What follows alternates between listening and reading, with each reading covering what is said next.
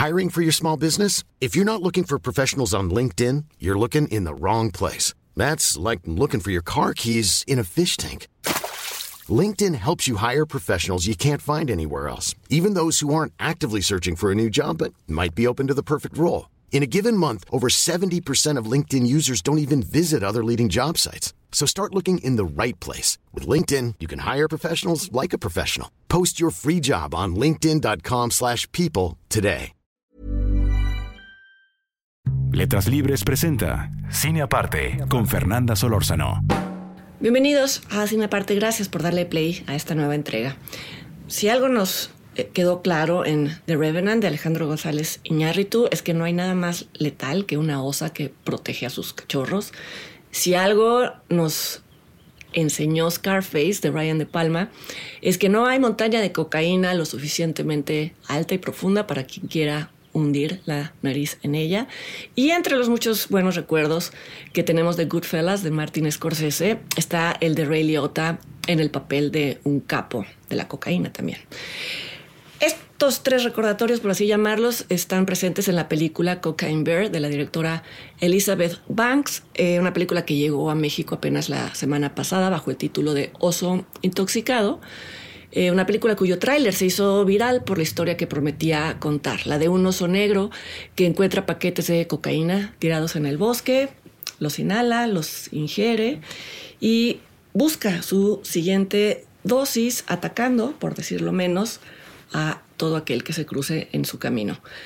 Casi puedo escuchar a alguien preguntarse por qué reseñar aquí Cocaine Bear. La respuesta es por qué no.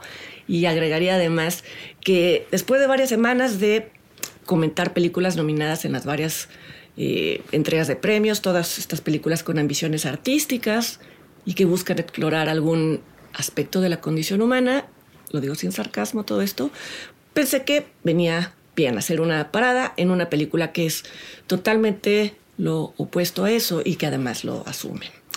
Los promotores de Cocaine Bear eh, han usado como gancho en la, en la promoción de la película, en su publicidad, decir que se basa en hechos reales, cosa que es cierta, pero solo en parte. El guionista de la película, que es James Warden, ha contado que hace tiempo se topó en internet con la fotografía de un oso negro disecado y que el pie de la foto decía Pablo Escobar, un juego con la palabra bear, el oso de la cocaína.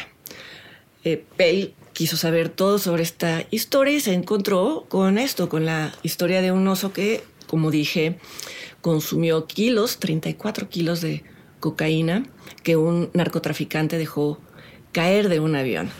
Hasta aquí llega la historia real, ya que el oso el oso verdadero murió al poco tiempo, no mató a una sola persona, simplemente encontraron su cadáver con, como ya dije, más de 30 kilos de cocaína en el estómago.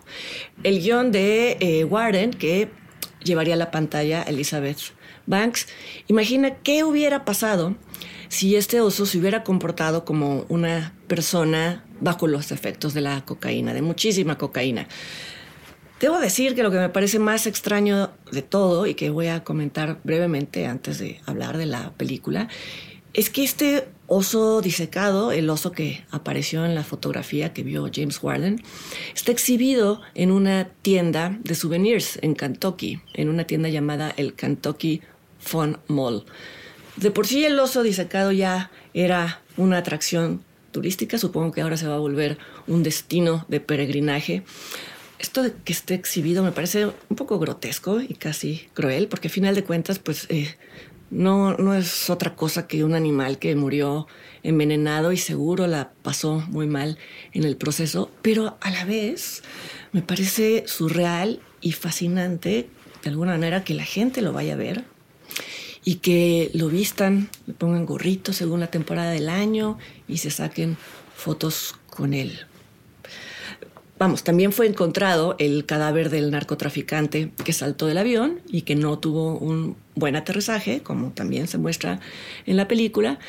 Y aunque es obvio que sería aberrante exhibir a un narco disecado, creo que la fascinación que provoca este oso exhibido tiene que ver con que eh, la noción de un oso que encontró placer en la cocaína es algo que provoca simpatía.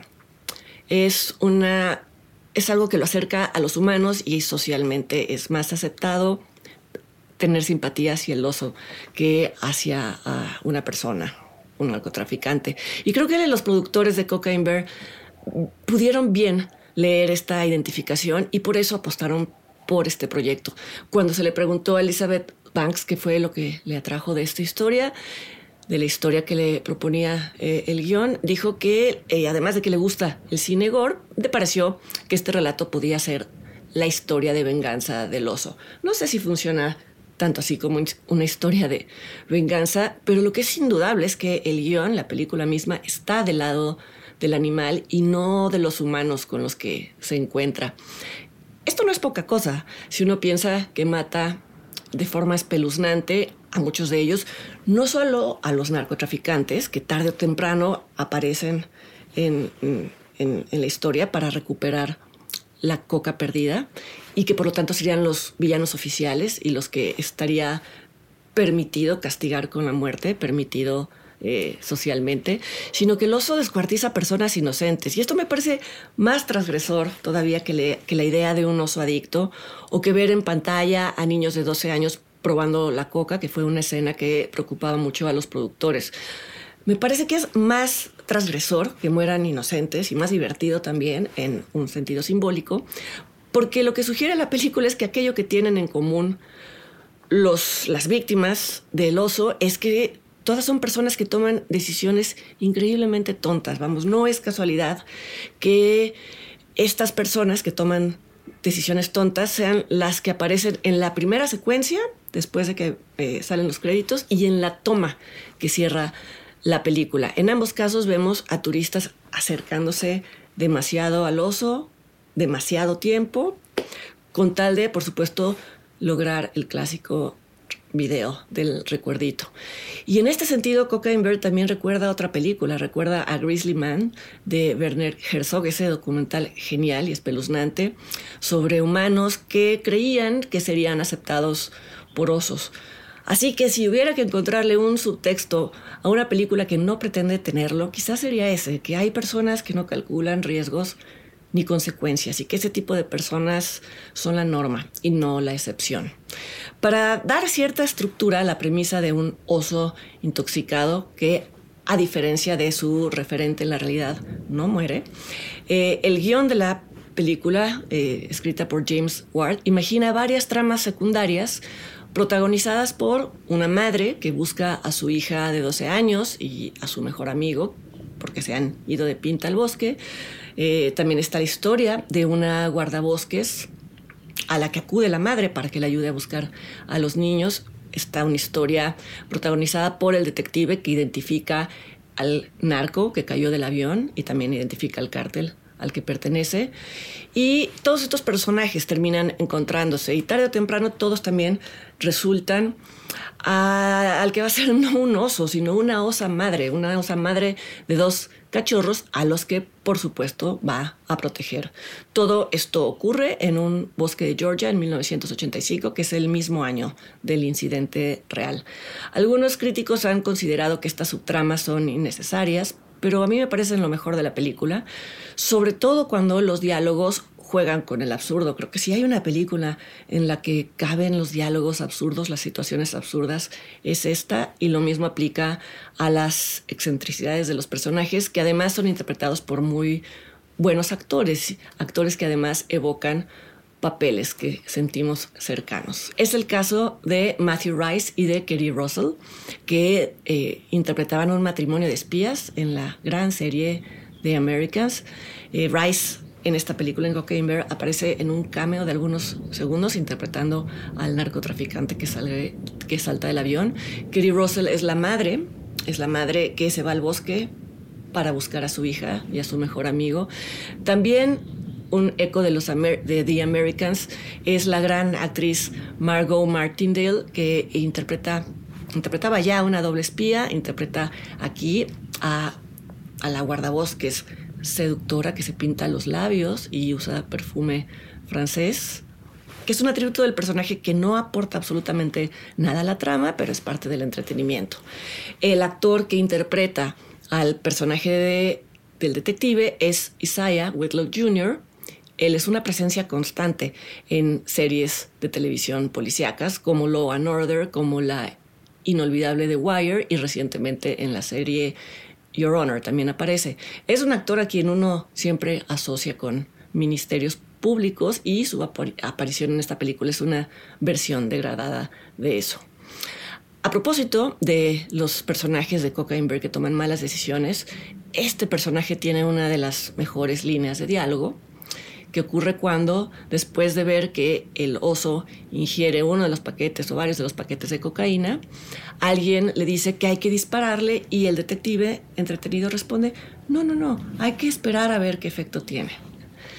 Hay que decir que la representación de la protagonista, es decir, de la osa, está bastante bien lograda para hacer esta una película que no aspira a ningún premio al Oscar, por ejemplo. La mayoría del presupuesto se destinó a volverlo un oso verosímil a través de efectos digitales visuales. Esto se hizo en postproducción, por supuesto, en la casa productora de Peter Jackson y yo creo que es el tipo de inversiones que, valen siempre la pena. La caracterización del oso está en un punto medio entre presentarlo como un adicto que disfruta un adicto momentáneo o adicta momentánea, circunstancial, que disfruta del rush químico, cosa improbable pero necesaria para poder contar una historia. Y está a medio camino entre eso y mostrarlo como un animal salvaje. Debo de confesar que cuando vi el tráiler de la película temí que lo convirtieran en un oso chistosito. Qué bueno que no sucedió eso. En realidad, esta película es mucho menos histérica de lo que parece en los clips que han circulado sobre ella. Es una película que repito, ofrece escapismo para quien lo necesite. En todo caso, y ya fuera de cualquier broma, vale la pena eh, verla, valga la redundancia, por observar a Ray Liotta prestándose con generosidad a hacer una sátira del personaje que más fama le dio en su carrera. Dice Elizabeth Banks que eh, una semana antes de morir Liota vio la película, vio el corte final y que se entusiasmó muchísimo con lo bien que se veía el oso después de la postproducción. Y esto da una imagen de lo mal que se veía la botarga antes de los efectos visuales. Y bueno, creo que imaginar este rodaje se suma al entretenimiento que ofrece Cocaine Bear de Elizabeth Banks, actualmente en cartelera. Y yo, como siempre, los invito para que me acompañen la siguiente semana aquí a otra entrega de Cine Aparte. Hasta entonces.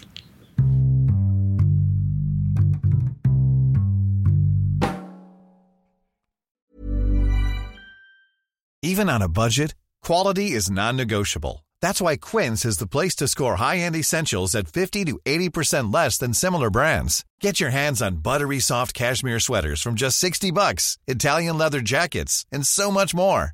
And the best part about Quince, they exclusively partner with factories committed to safe, ethical and responsible manufacturing. Elevate your style without the elevated price tag with Quince. Go to quince.com/upgrade for free shipping and 365-day returns.